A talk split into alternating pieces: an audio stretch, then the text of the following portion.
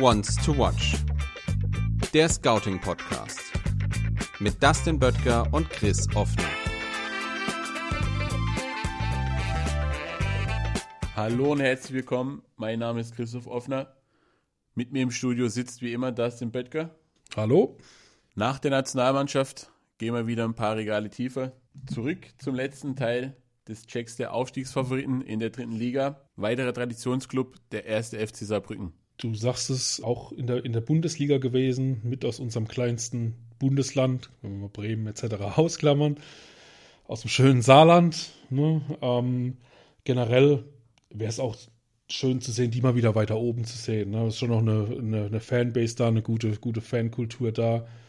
Saarland wird es wahrscheinlich auch ganz gut tun, wenn man mal wieder Bundesliga-Fußball sehen würde. Und schauen wir mal, ja. Ja nicht ohne Grund bei den Aufstiegsfavoriten dabei.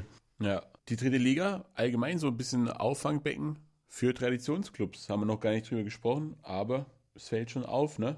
Ja, wenn man sich mal so die einzelnen Clubs durchgeht und auch die, die wir angesprochen haben. Ich meine, wir hatten ja thematisiert 1860, wir hatten Dynamo Dresden. Den Waldhof. Den Waldhof Mannheim, ja, genau. Da, da ist schon durchaus äh, Tradition äh, vorhanden. Da musst du dich halt fragen, warum bist du in der dritten Liga als Traditionsclub? Weil ich denke halt immer klar, Traditionsclub ist geil, ich hoffe, geil darf man sagen hier im Podcast. Darf man. Sehr schön. Wir alle kennen oder, mögen auch diese Stimmung, wenn man beispielsweise bei, beim Waldhof ist, wenn da ein bisschen Atmosphäre auch im Stadion ist. Nichtsdestotrotz musst du dich eben fragen, als, auch als erster FC Saarbrücken, warum bin ich da, wo ich aktuell stehe und nicht eine Klasse oder zwei oben drüber? Was machen die besser? Ich habe im Vorfeld mit einem Experten für den ersten FC Saarbrücken gesprochen, mit Aaron Wollscheid. Der ist hauptberuflich äh, Koordinator Olympischer Spitzensport im Saarland. Nebenberuflich ist er aber freier Journalist beim Kicker. Lass uns doch einfach mal seine Einschätzung anhören. Machen wir. In der letzten Saison hat für den ersten FC Saarbrücken ein Punkt gefehlt, um doch noch äh, auf den Relegationsplatz zu rutschen. Würdest du sagen, im Nachhinein der mögliche Aufstieg ist ein bisschen leichtfertig verspielt worden? War da mehr drin? Mehr drin mit Sicherheit. Natürlich geht man immer auf die Suche, ja, wo hat man vielleicht den einen Punkt verloren? Und dann landet man wahrscheinlich ganz schnell bei dem Spiel in Meppen, wo man in der Nachspielzeit noch 1-0 bekommen hat. Zu der Zeit Meppen eigentlich äh, schon so gut wie abgestiegen gewesen. Aber ähm, ja, Rüdiger Ziel hat auch gesagt, selbst wenn es andersrum gewesen wäre, jede Mannschaft erinnert sich an ein paar Spiele, wo es dann im Prinzip eigentlich hätte für Punkte reichen müssen. Insofern leichtfertig verspielt, würde ich nicht sagen, weil ich kann mich an kein Spiel erinnern, wo ich sagen würde, okay, da wurde nicht alles investiert oder so. Es hat halt am Ende einfach nicht gereicht. Ich weiß weiß noch, wie Daniel Batz bei mir gestanden hat nach dem dramatischen Saisonfinale und gesagt hat, gut, am Ende waren äh, zwei andere Mannschaften halt einfach den einen Punkt besser. Verpasste Aufstieg hat jetzt auch gar nicht so ein großes Teil der Tränen ausgelöst, sondern man hat es schon relativ realistisch eingeschätzt, oder? Boah, also in dem Moment, ich muss sagen, äh, an das Stadionerlebnis, gerade in den letzten Minuten, als dann noch die Durchsage kam, dem Tor aus Osnabrück, war natürlich schon ein Tal der Tränen. Äh, so eine Stille über kurze Zeit habe ich, glaube ich, noch nie erlebt, gerade in Saarbrücken im Stadion. Insofern hat es schon ein paar Tage gedauert. Auch Rüdiger Ziel hat ähm, letztens gesagt, er hat danach zwei, drei Tage gar nichts gemacht. Was sind denn in dieser Saison die Ziele beim FCS? Kommt, glaube ich, bei Saarbrücken immer darauf an, was man offiziell rausgibt und was man intern bespricht. Also äh, die offizielle Version ist, glaube ich, immer, ja, wir wollen äh, wieder oben dabei sein, so lange wie möglich oben mitspielen. Und dann gucken wir im April, äh, wo wir stehen und ob es für oben reicht. Das ist eigentlich immer das, was Rüdiger Ziel sagt. Intern wird das Wort Aufstieg natürlich schon deutlich häufiger in den Mund genommen und gerade wenn wir ans Fanumfeld denken, ich glaube, bei den Fans gibt es außer dem Aufstieg in diesem Jahr eigentlich gar nichts. Okay, also nach außen hin wird ein bisschen tief gestapelt, aber man schielt schon in Richtung zweite Liga. Ja, würde ich schon sagen. Lass uns ein bisschen über Rüdiger Ziel sprechen. Der kam nach Trainerstation beim VfL Wolfsburg 2 und dem TSV Havelse eigentlich als Manager nach Saarbrücken, hat dann interimsweise von Uwe Koschinat übernommen und im Mai war es dann, glaube ich, hat man äh, bekannt gegeben, dass man in der kommenden Saison gemeinsam äh, zusammenarbeitet. Wie kam es denn zu dieser Entscheidung letztlich? Ich würde sagen, er war auch so ein bisschen Opfer des eigenen Erfolgs und das über die ganze Saison hinweg. Das war ja eigentlich über äh, mehrere Phasen immer so ein Hin und Her. Erst war es nur interimsweise, dann sollte, ich glaube, nach dem Spiel in Dresden, das war sein zweites Spiel, da sollte eigentlich dann Patrick Klöckner vorgestellt werden. Das ist dann ein, zwei Tage vorher ganz überraschend geplatzt, als eigentlich nur noch die Vertragsunterschrift bevorstand. Dann kamen englische Wochen, da hat er gesagt, okay, wir machen, ich mache bis zur Winterpause weiter, weil auch die Zeit einfach nicht reicht, dass ein neuer Trainer sich jetzt in der englischen Woche hier noch einfindet. Dann In der Winterpause haben sie aber auch keinen passenden gefunden, mit, von dem sie voll überzeugt waren. Dann hieß es irgendwann, okay, bis Saisonende. Und dann wird ein neuer Trainer kommen. Ich glaube, wenn die Niederlagenserie zum Jahresbeginn noch weitergegangen wäre, wäre vielleicht auch schon während der Saison was passiert, weil sich auch dort Rüdiger Ziel schon ein Stück weit selbst hinterfragt hat. Aber als es dann wieder bergauf ging und gerade am Schluss dann mit dem Herzschlagfinale, das dann knapp, knapp verloren ging im Fernduell, war dann irgendwann doch die Entscheidung, okay, pass auf, es hat gepasst. Auch ein bisschen auf Druck, glaube ich, vom Präsidium, die unbedingt wollten, dass er den Weg weitergeht. Wenn jetzt ein Nachfolger gekommen wäre und er verliert die ersten drei Spiele, wäre immer direkt die Frage gestellt worden, okay, wann übernimmt wieder Rüdiger Ziel? Insofern, ja, Opfer des eigenen Erfolgs, würde ich sagen. Aber es macht ihm auch Spaß, glaube ich. Okay, aber die Doppelrolle äh, als Trainer und Sportdirektor ist ja mit Sicherheit auch fordernd. Wie nimmst du das wahr? Wie kommt er mit dieser Doppelbelastung zurecht? Also einen Sportdirektor gibt es ja mit, mit Jürgen Luginger.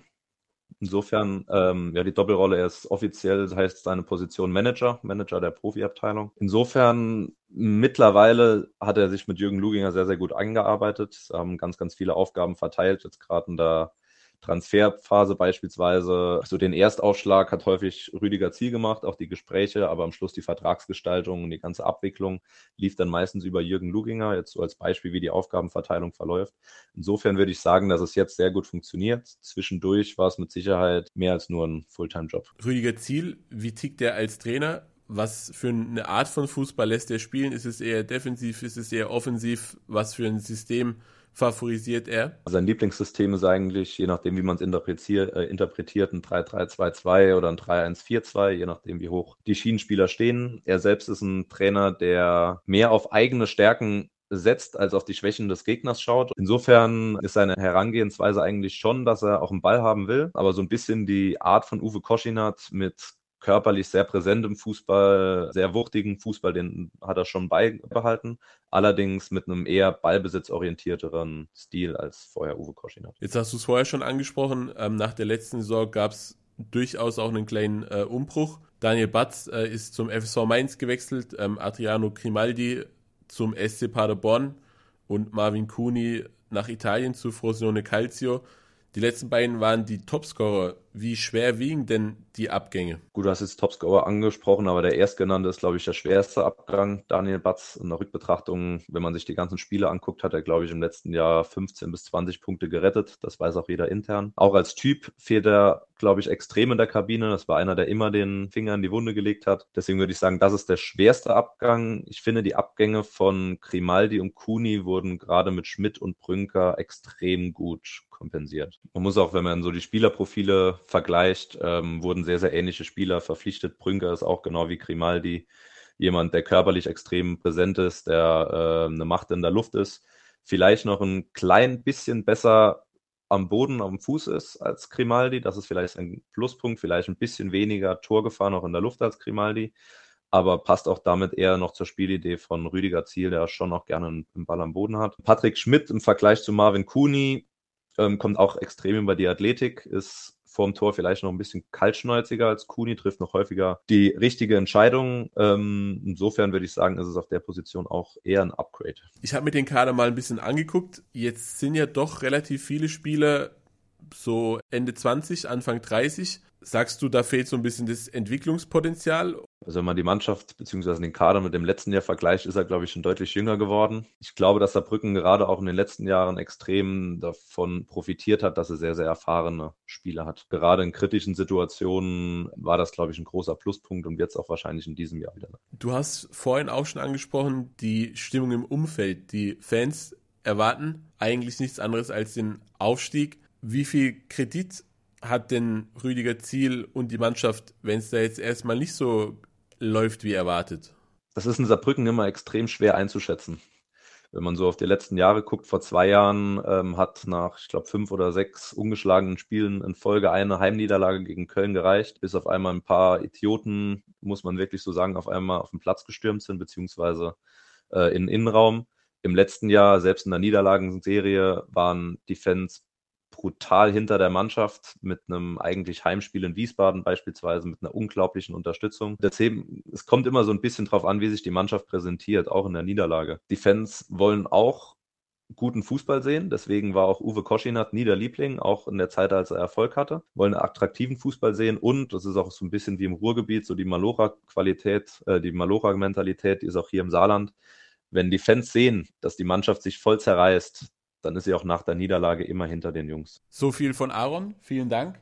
Dustin, was sagst du denn zum ersten FC Saarbrücken, beziehungsweise was sagen denn die Daten? Ja, also generell Blick, Blick auf, die, auf die Qualität, auf, auf, auf unseren Index. Ähm, wenn wir uns den anschauen, wäre oder ist der erste FC Saarbrücken stand jetzt ähm, auf Rang 4, also hat den, den, den viertstärksten Kader in, in der dritten Liga. Sprich, man wird um Aufstieg äh, mitspielen. Ob es am Ende reicht, wird, lassen wir mal dahingestellt, aber, aber generell ähm, hast du da eine Truppe beisammen, die durchaus ein Wörtchen mitreden kann nach oben. Ja. Der Trainer Rüdiger Ziel lässt ein System spielen, das nicht ganz so gewöhnlich ist. 3-1-4-2 ja, gebe ich dir recht. Das ist was, was man selten liest. Ja, das, das fällt schon beim Lesen auf, dass da irgendwas anders ist als sonst.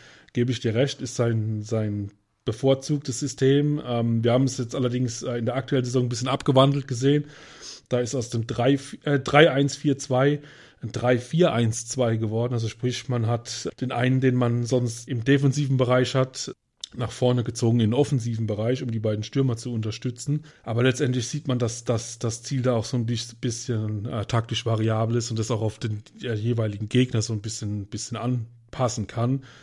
Generell, äh, was man sagen muss, und das haben wir auch bei den anderen äh, Clubs schon thematisiert, die, die Trainerqualität, das, das muss man wirklich mal ansprechen, ist schon relativ hoch, auch in der dritten Liga. Also wenn man sich die Trainer wirklich anschaut, die haben schon alle auch Qualität, wirklich höherklassig zu trainieren, was generell, glaube ich, der dritten Liga auch ganz, ganz, ganz gut tut, wenn man da sieht, dass vielleicht auch die eine oder andere neue äh, Idee oder Innovation taktisch vielleicht auch dann mit reinkommt ne, in, in die Liga. Ziel eben auch, ja, hat einen Index von 67, das ist ganz klar Bundesliga. Das, das bewährte System haben wir angesprochen. Defensiv wird das Ganze zu einem 5-3-2 mit einem, meist mit einem tiefen Sechser, der noch mit absichert. Und wenn man sich so diese Spielweise anschaut, ist so ein bisschen zweigeteilt. Also defensiv ähm, geht es schon wirklich in Catenaccio, also äh, sehr, sehr defensiv gedacht und sehr, sehr auf, auf, auf Sicherheit gedacht. Geht's nach vorne in den Offensivbereich, muss man sagen, das Passspiel ist eher vertikal angelegt, mit einer riskanten Spielweise. Wenn man hoch den Ball verliert, ist man auch schnell dabei, den Gegner wieder zu pressen ja, und versucht einen schnell wieder äh, schnellen Ballbesitz irgendwie zu kommen. Klappt es nicht, zieht man sich eben sehr zurück und geht dann auch, ja, so ein bisschen oldschool Catenaccio-mäßig auch in die Manndeckung, also wirklich ins Eins gegen Eins. Wie gesagt, generell ähm, scheint es zu passen zur Mannschaft. Man ist aktuell Sechster.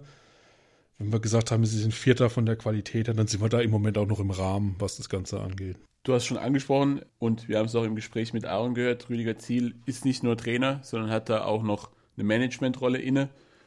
Da müsste doch dann das Spielermaterial eigentlich sehr gut zum gewünschten Spielsystem passen, oder?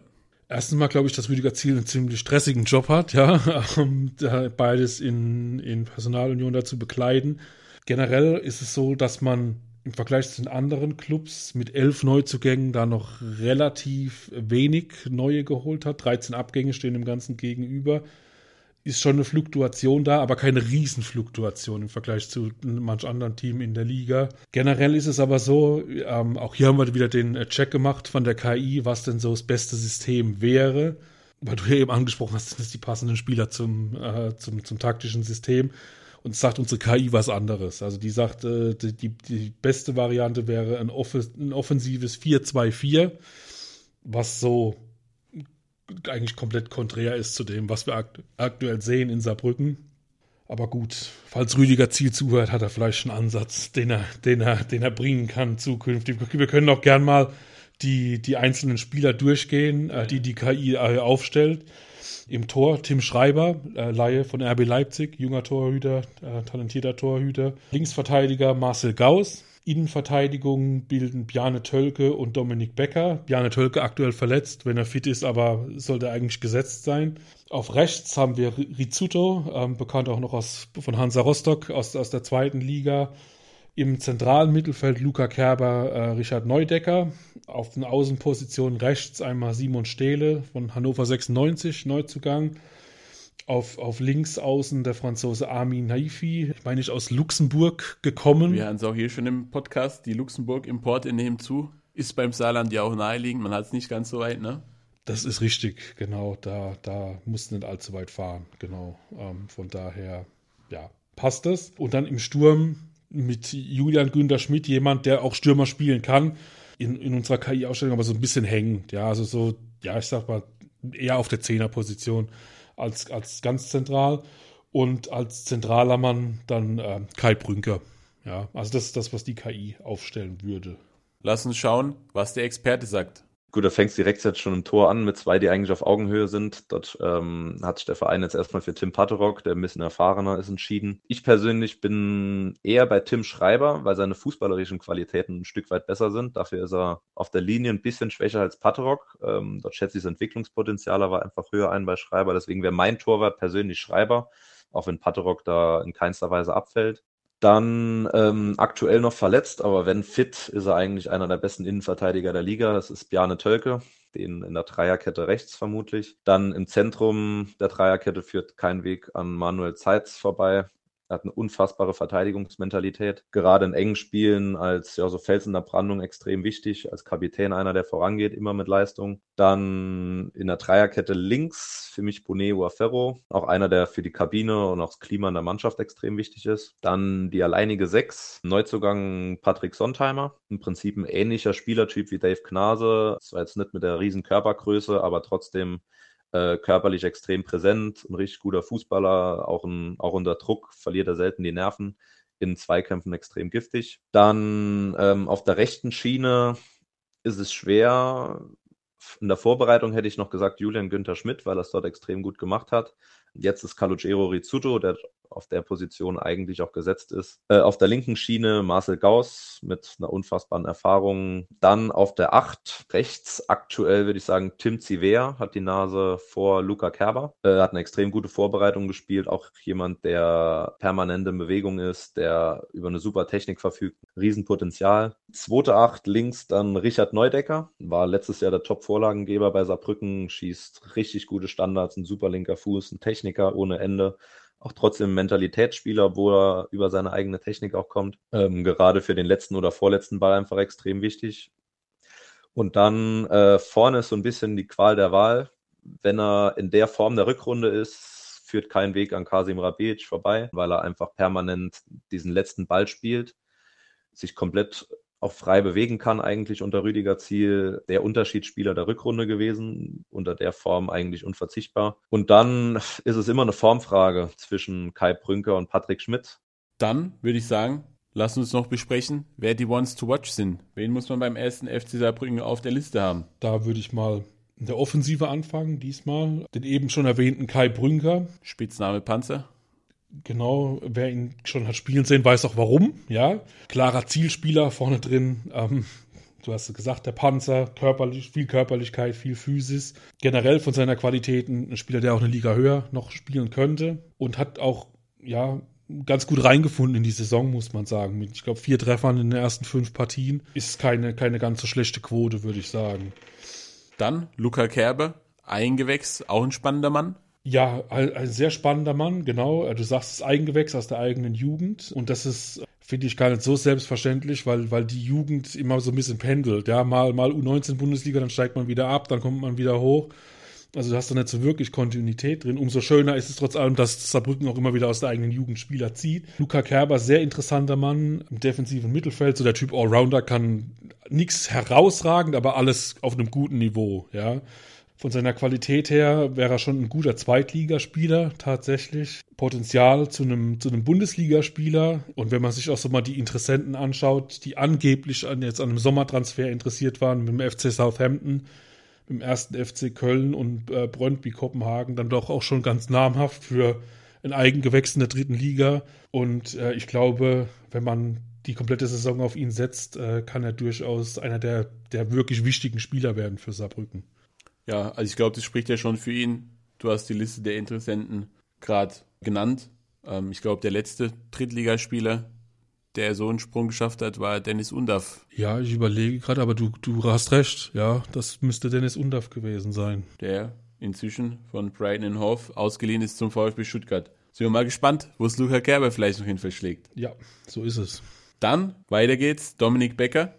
Genau, Dominik Becker für uns auch gesetzt in der Innenverteidigung. Auch die KI sieht es so. Auch eher ein, ein sehr solider Zweitligaspieler, jetzt schon. Hat auch äh, durchaus das, das Potenzial, äh, sich zu einem, zu soliden Bundesligaspieler zu entwickeln. Ja, also man sieht, die jungen Leute auch in Saarbrücken haben, haben schon durchaus Qualität. Ja, einer, der seine Qualität auch schon zur Genüge nachgewiesen hat, Richard Neudecker. Mann mit einem ganz feinen Füßchen, oder Dustin? Absolut, ja. Könnte auch so der Go-To-Guy, wie man auf Englisch sagt, werden bei, bei, beim ersten FC Saarbrücken. Man kennt ihn aus Deutschland, glaube ich, für 1860, FC St. Pauli, dann in Holland, in Venlo, glaube ich, ähm, aufgelaufen. Du sagst es, feines Füßchen, ja, guter Techniker, starker erster Kontakt, viel Übersicht und Kreativität. Und äh, auch bei ihm ist es so, äh, die, die, eigentlich zu gut für die dritte Liga, muss man ganz klar sagen. Also sein Index ist im hohen 58er Bereich. Das ist ein sehr guter Zweitligaspieler. Potenzial auch zu mehr, würde durchaus auch für einen Kaderspieler in der, in der Bundesliga passen. Also auch definitiv jemand, den man im Auge haben sollte. Dann, last but not least, Andy Breuer. Genau, das wäre der letzte auf meiner Wants-to-Watch-Liste. Ein bisschen überraschend vielleicht. Ich glaube nicht, dass Andi Breuer vielen Leuten außerhalb von Saarbrücken jetzt wirklich was sagt. Aber auch da haben wir es wieder. Ist aus der eigenen Jugend, ja, ähm, nach, jetzt nach oben gezogen worden, auch in Profikader. Jahrgang 2005, also sehr, sehr jung. Ja, genau, genau. Hier muss man sagen, ähm, hat durchaus auch schon, schon Drittliga-Qualität. Wenn ich sage, er hat Drittliga-Qualität, heißt es natürlich nicht, dass du jedes Spiel über 90 Minuten bringen kannst, aber du kannst ihn bringen, definitiv. Er kann da absolut mithalten und hat tatsächlich auch das Potenzial, sich wirklich in die internationale Klasse zu entwickeln, mit einem sehr, sehr hohen Index.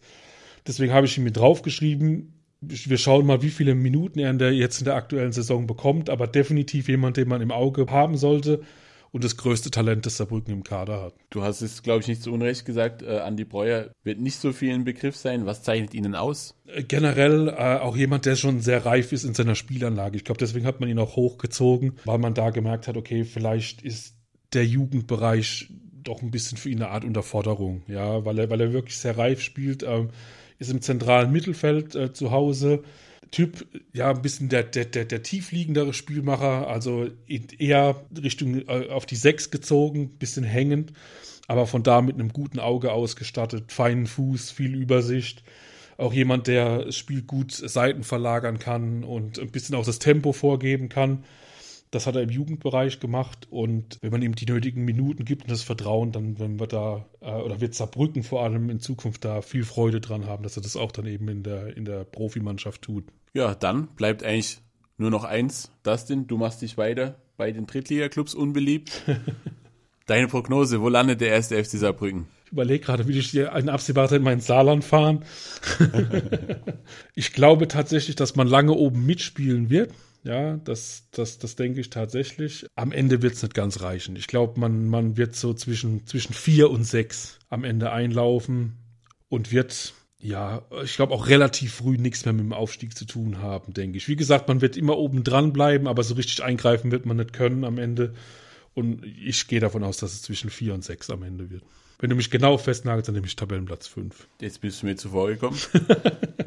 ich sehe es eigentlich gar nicht so anders wie du mit dem Unterschied, dass ich glaube, dass sie relativ lang oben mitspielen werden, aber am Schluss mit dem Aufstieg nichts zu tun haben werden. Und ich meine generell, wenn man sich jetzt mal fünf Spiele sind gespielt, man merkt ja aber jetzt schon, dass, dass die dritte Liga auch wirklich eng ist. Ja, also muss man wirklich sagen, dass oft nur Nuancen tatsächlich unterscheiden und es wirkt ein bisschen so, als ob wirklich äh, so jeder jeden schlagen könnte. Ne? Also du hast da keine irgendwie einfachen Spiele, wo du einfach mal hinfährst und sagst, okay, die hauen wir weg. Da haben auch die Aufsteiger zu viel Qualität. So, von daher wird's, ja, ist, ist es eine enge, enge Kiste, definitiv. Ja, bin ich bei dir. Lass uns zum Abschluss noch hören, wo Aaron den ersten FC Saarbrücken sieht. Das wollen wir auch nicht unterschlagen. Eigentlich kann man bei Prognosen in der dritten Liga immer nur falsch liegen. Vom Gefühl her reicht's mit der Qualität gegenüber anderen Mannschaften wie Dresden oder auch Sandhausen. Wenn die sich mal gefunden haben, wird's extrem schwierig. Ich glaube, sie landen unter den ersten fünf um auf die Aufstiegsplätze zu schielen und auch die zu erreichen, kommt es wirklich darauf an, dass gerade die Unterschiedsspieler fit bleiben, weil gerade Bjarne Tölke, Boneo Ferro sind auch extrem verletzungsanfällig. Dann lass uns für den FCS hoffen, dass die Jungs fit bleiben und dann schauen wir, wo sie am Schluss landen werden. In dem Sinne bleibt uns nur noch Tschüss zu sagen und bis zum nächsten Mal. Once to Watch. Der Scouting Podcast. Mit Dustin Böttger und Chris Offner.